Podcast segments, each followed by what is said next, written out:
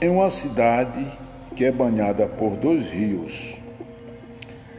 Para passar de um lado para o outro, naquela época só usava canoas, já que não existia pontes. A outra saída era viajar 100 quilômetros em estrada de chão para uma cidade de nome de Tocantinha. Existia dois bancos, o Banco do Brasil e o Banco da Amazônia. Um certo dia, ali pelas quatro horas da tarde, chegou um, uma, um carro com quatro elementos e pousaram na cidade. E resolveram assaltar os bancos. Foi a maior confusão na cidade.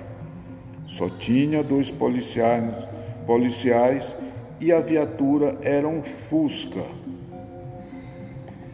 que era dirigido pelo soldado Pedro Ivo.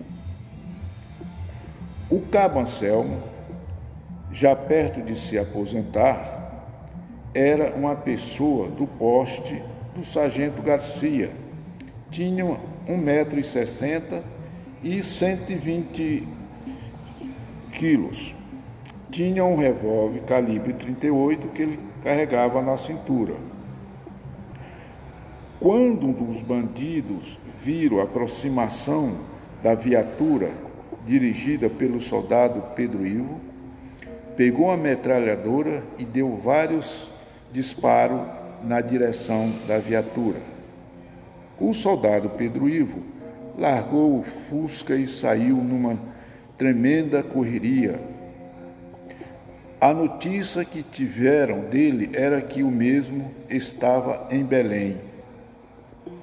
Os assaltantes pegaram todo o dinheiro do Banco do Brasil e do Banco da Amazônia e fugiram no sentido de Tocantinha.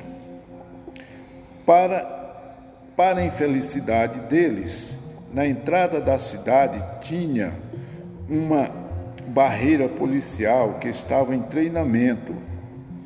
Então, com um contingente de mais de 30 soldados, Vendo o nervosismo de ambos, deu a ordem de prisão, depois que eles descobriram que eram assaltantes.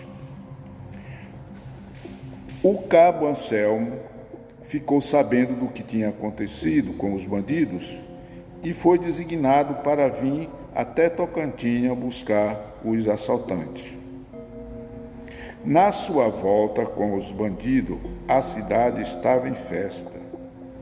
Esta foi a última diligência do Cabo antes da aposentadoria. O soldado Pedro Ivo abandonou a farda e nunca mais voltou.